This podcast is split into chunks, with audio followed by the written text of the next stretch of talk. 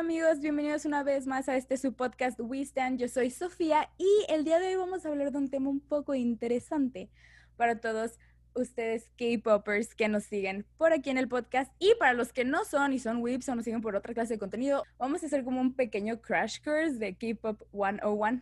Pero para esto traje a un amigo. Y la razón por la cual lo invité, ahorita se los voy a presentar, es porque hace no mucho me expresó su interés por la industria del K-pop y siendo yo su legacy person that knows about K-pop, porque he estado metida en este asunto por los últimos 10 o 11 años, decidió acudir a mí, su amiga. Entonces les voy a presentar a Harris. Su nombre real es Martín, no se llama Harris. He is here with us. Nice, Hello, you. Harris. Ya no sé Hello. usar computadoras, I'm sorry. Yo tampoco. Y eso que estamos en cuarentena y el encierro y todo. I know, Pero right? ¿cómo estás, Harris? Corazón de melón. How are ya? Um, estoy súper excited, la neta, eh, siendo como el primer como podcast que participo, estoy súper feliz, gracias por la invitación, by the way. Y tú sabes. como mi guía en este mundo nuevo, totalmente para mí, exactamente. Sí, de que welcome to the internet, I'm your guide. Welcome. wow. De que I, I am your person. Exactly.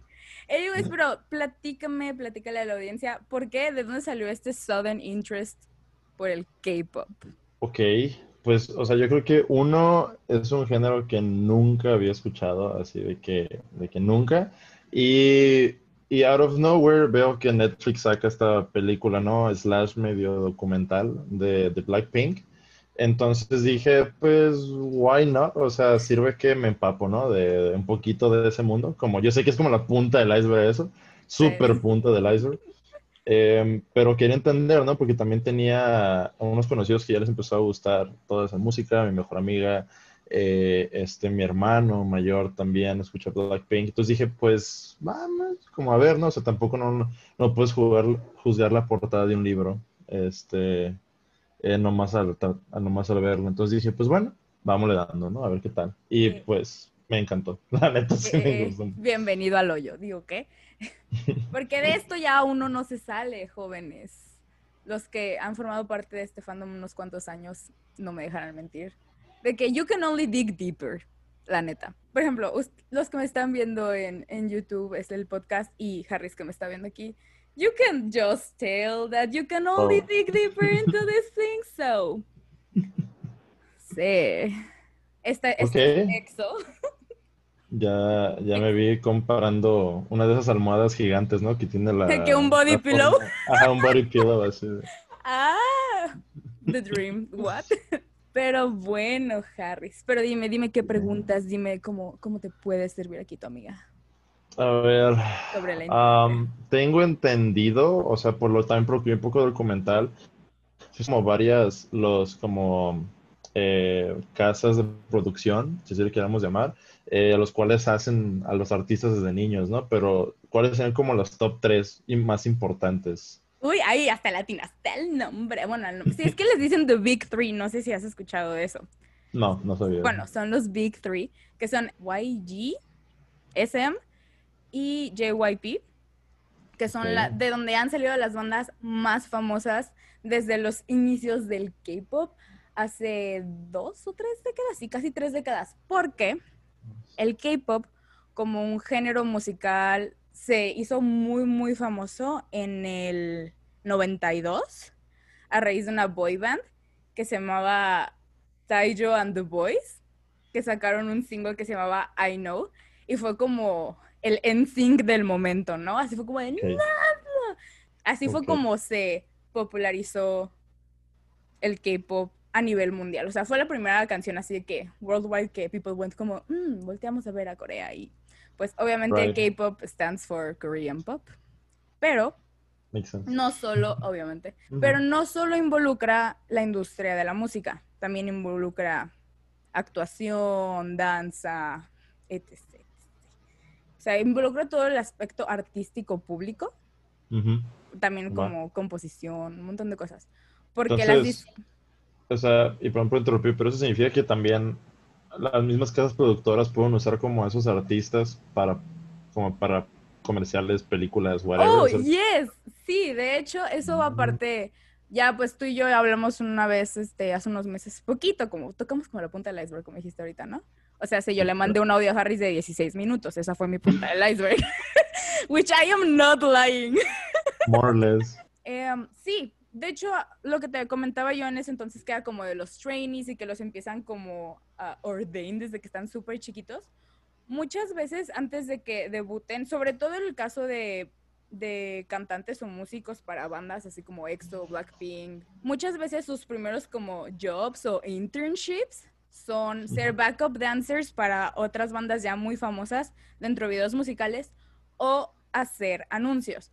De hecho, si, si ustedes audiencia o tú, Harris, que ubicas Blackpink un poco más ahorita de, pues, de lo de la industria, Jisoo, el primer trabajo de Jisoo dentro de como de la industria artística Hizo un comercial como para una crema de, no me acuerdo si era Nature Republic, que es una marca de skincare coreano, pero eso fue el primer trabajo que, el, que la disquera le dio, así como de que, ok, este, vamos a calarle a ver si te quiere la cámara, o sea, literalmente fue como, y obviamente que sí, fue de que todo un éxito el producto y pues estrellita dorada para Jason que en la frente.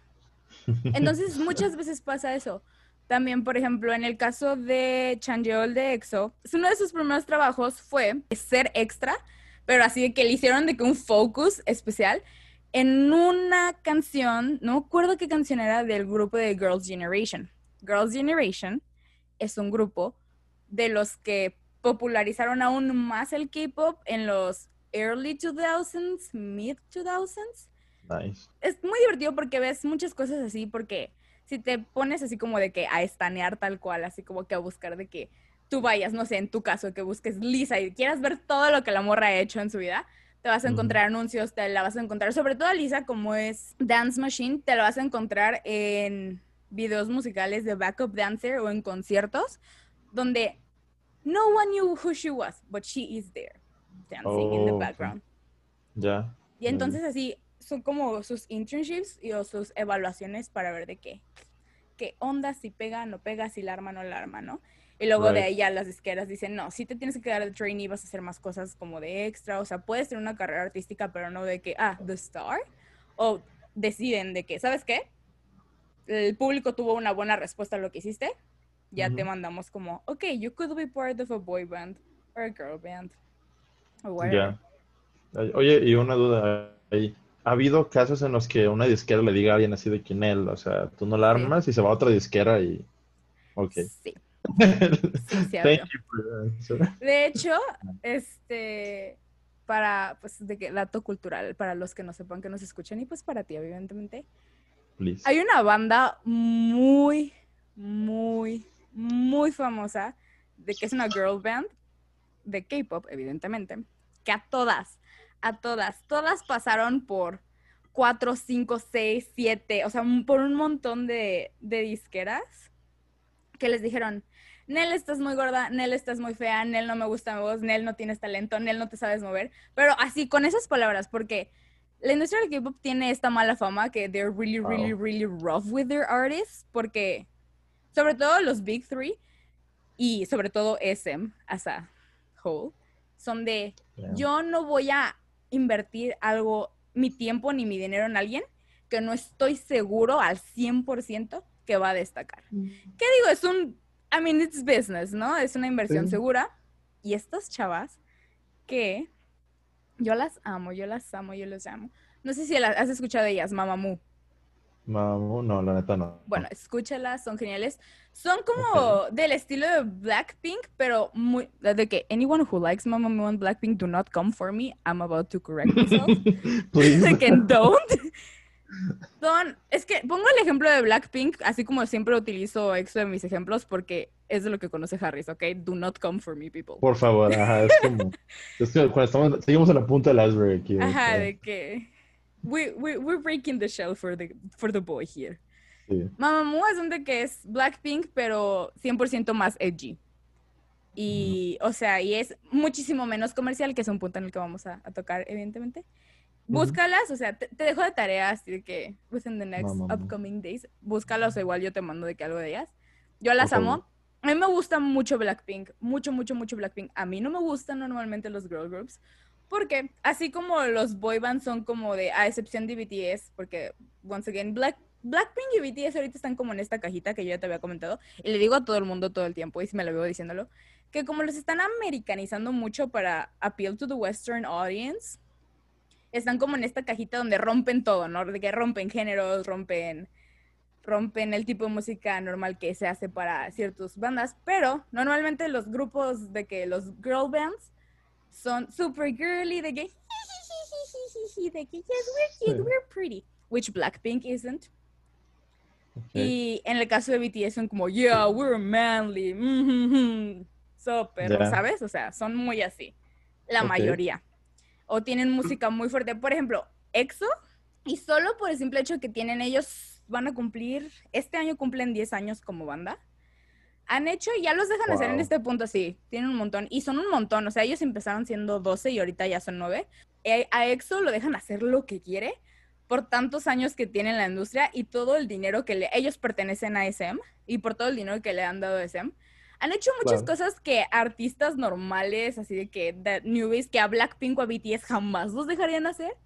So, por ejemplo, hay miembros que tienen tatuajes y los tatuajes todavía están como medio mal vistos, como, como ellos son de que role models y cosas así. En Corea todavía se ven un poco mm. mal los tatuajes. Uno de ellos, de hecho, Chanyeol, tiene como cuatro o cinco tatuajes que antes uno de, uno de los que era parte de la banda tenía y lo hacían que se los tapara así que con maquillaje todo el mundo de que nobody could know. Y cuando el mundo se enteró que tenía tatuajes fue un escándalo. Y este vato así, porque fue y se puso un tatuaje gigante en el brazo y llegó a su Instagram de que miren. Y ese más así de que calladito, calladito, calladito. Porque los vatos le han dado lana y lo dejan hacer lo que quiere. El, morro puso su propia disquera y sigue trabajando para SM. Y SM lo dejó porque dijeron, está bien, déjenlo hacer su desmadre, déjenlo. Porque aparte es súper talentoso, al menos, no es porque sea mi vayas, pero sí es muy talentoso el hombre, de verdad. Pero, por ejemplo, esas cosas, o el dating scenario y todas estas cosas, ¿no? Porque muchas veces, los, sobre todo los primeros dos años que una banda, a partir de que debuta, les tienen contratos donde they cannot date anyone, o sea, ni de que un commoner commoner, que mamá no me escuché, de que a, normal human, vaya, o ningún otro artista, porque los distrae de su trabajo. O sea, y, y es parte de su contrato, no puede salir con nadie. Sorry, bye no. O sea, es parte. Y son dos años mínimo. Y las empresas les pueden decir hasta más tiempo, vete a saber. Y ellos, si ellos acceden, es como vender tu alma al diablo, literal. O sea, yo creo, ese, ese tema me recordó así súper slightly también a equipos de eSports, de que literal, bajo contrato les decían de que no puedes tener una girlfriend porque tienes que concentrar hasta ganar el campeonato. Ajá, sí. de que no, nos dejan eso. Órale, qué interesante. Sí, están cañones, sí, tiene que los mundos de que Worlds Collide. ¿Qué onda? y de hecho, Jenny de Blackpink anduvo con uno de los Dexo un tiempo. Y digo que no, no, no, no, no, amor prohibido, no, no, no, eso es lo más, eso fue súper chistoso, porque recordemos que Blackpink no es de SM, entonces fue muy, mm. fue muy chistoso, aparte es, empezó a salir con Kai, y nosotros nos enteramos de que, o sea, y nosotros me refiero a que los fandoms y todo, nos enteramos como un año ya después de que andaban, que fue como, está bien, los dejaron como que hacer pública su relación, y Kai es como cuatro o cinco años más grande que ella, creo. No me, no me crean amigos, puede que esté mal. Están súper chavas, ¿no? Los de Blackpink, pues, según yo. Pues no, no están chavas. ¿Cuántos años tiene Kai? Le preguntas cuántos años tiene. Ay, yo lo volteé a ver. Lo volteé a ver, compa. Literalmente es este. Es que estoy acordando, porque me sé las edades de estos, de estos monos. Entonces. A ver, yo él tiene 28. A ver, yo le calculo que tiene como 27. 26. No, no, no, no, no, no, está. Mijo, son, son, como de nuestra edad. Relájala. Oh. Oh. Kai sí, oh. porque Kai es de los más chiquitos. Es Sejun y luego es Kai. Y. Tiene 25 años. 26 a lo mucho. Mm, súper joven. Sí, porque el vato que me gusta a mí es del 92. Pero entonces pasó eso y fue como súper, fue un escándalo, entre comillas, porque todo el mundo, porque están como estos fans muy obsesionados de que no, ellos no deberían de salir con nadie porque son para las fans. Y también le pasa lo mismo a Blackpink. Entonces hay gente muy oh loca, hay gente muy loca. Porque Y de hecho, uno de los, hablando de ese tipo como de escándalos, entre comillas, a principios del año pasado, porque pues acá acabamos de cambiar de año, este, uno de los de, no, nos enteramos de que yo me quedé así como abierta, de que, ah, yo andaba de viaje, me fui a Disney el año pasado con mis amigas, amigos. Envidia. Jeje. Este, muajaja. Pronto habrá un episodio de eso, by the way, para si se quieren echar todo ese chisme y cómo nos organizamos para hacer nuestro viaje de ensueño escuchen ese episodio porque it was a lot of work. Y estando allá, a mí me llega la noticia que uno de los de EXO va a ser papá. Yo ni siquiera sabía que estaba saliendo con nadie. Y yo fue como, hold up, hold up, hold up, hold up, wait, what? ¿Se what? Me pongo a leer esto. Tenía saliendo con una chava años, Chen, y literalmente dieron la noticia porque la chava iba a dar a luz como dos meses después. O sea, yo me enteré en enero y la bebé nació de que en, finales de marzo, inicios de abril, nació la bebé. Y yo así de, wait, what? Like, the Y luego aparte se casó y fue como todo un super drama porque las fans locas de, de EXO, de que yo soy EXO-L and I was so ashamed about my fellow EXO-L's behavior, mandaron, no, o sea que no, no, te ríes, pero hicieron una petición mundial para que las fans o sea, firmaran para que lo sacaran del grupo, porque ¿cómo era posible? Y yo así de, bro, Chen tiene 27 años, es un hombre hecho y derecho, tiene todo el dinero del mundo, tiene una carrera hecha. He's a good guy, déjenlo vivir al men. Wow, Entonces, neta, al nivel que llega, ¿no? Está, está, increíble, está increíble. Aparte, el, el fandom tiene un poder cañón porque pues en nosotros queda que un artista sea o no sea, ¿sabes? O sea, si un día el fandom dice Nel cancelados, pues cancelados. That's true, that's true. Entonces ese fue, ese fue un, drama que yo viví en carne propia con el fandom, porque me tocó estar en grupos, porque estoy en grupos de Facebook cosas así de EXO, o de Amino, estoy, soy parte del fandom, like, del actual fan club, soy parte porque I love them, I really do love them me eché de que tiros con otra gente de que, güey, no, ¿qué les pasa? O sea, de que, por mensaje de que, firmando las peticiones de que, no, ¿por qué hacen esto? Qué inmaduras las que lo están pidiendo. Porque también, por lo mismo que EXO tiene tanto tiempo en la industria, tiene fans muy chiquitas, porque hay fans de 15 años, hay fans de mi edad o fans más grandes. Y todas las que somos más grandes es como de que, let them leave, please, pobrecitos. ¿Y tú crees que hubieras actuado como ella si hubieras tenido su edad? O sea, de que... No, creo. Creo que si hubiera sido como, sobre todo si, si Chen hubiera sido mi bias y hubiera estado yo chiquita, creo que si me hubiera pegado hubiera sido como, he's married now, ¿sabes? Pero hasta ahí. O sea, yo no querría, o sea, si lo quiero tanto como estas niñas dicen que quieren a, a EXO, si quiero tanto una banda, lo menos que querría es que la deshicieran, ¿sabes? Ok. O que sacaran a alguien de la banda. That's true. Digo, y eso es como, pues, así pienso yo, ¿verdad? Pero pues hay gente loca en el mundo y así. No juzgamos, pero no machen. Entonces, digo, hay muchos escándalos, sí, pasan muchas cosas. Y ya, pues cada agencia lo maneja como quiere. Pero cuando pasó eso, digo que como EXO ya se acabó sus contratos. Los contratos este, de las bandas normalmente duran 7, 8 años. Ellos de que they're way over the contract way over. Pero ellos, y ellos tomaron la decisión de decir, nos vamos a quedar juntos. Ellos fueron los que tomaron la decisión. SM les dijo, pues ya se acabó su contrato, ahora sí que pues su rollo, ¿no? Y EXO dijo, Nel, o sea, de que, we good, we're, we're friends, o sea, somos mejores amigos por los últimos 10 años, no nos vamos a votar nada más porque sí. O sea, siguen siendo amigos con los que se salieron de la banda. O sea, entonces ellos, ellos eligieron hacer eso.